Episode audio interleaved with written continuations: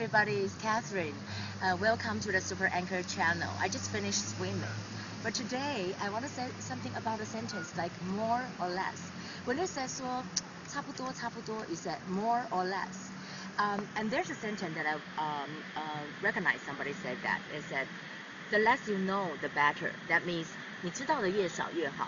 The less you know, the better. 那么 because now I, uh, you know, in the park, so I don't have a pen to write down the vocabularies. But you can know that uh, it's like the good. For the good, it's like uh, better and best.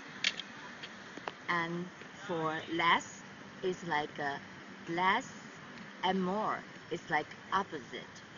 So I can say that uh, the more I swim, the better. The less I eat, the better. 我游泳多一点就比较好，我吃少一点就比较好。So that will be the Sunday's English vocabulary, and we'll try to do that. Maybe, uh, well, we can talk about something like swimming too, because if you say swimming, it's like go swimming, go swimming, S W I M M I N G. You cannot say go to swim. I'll see you on Monday.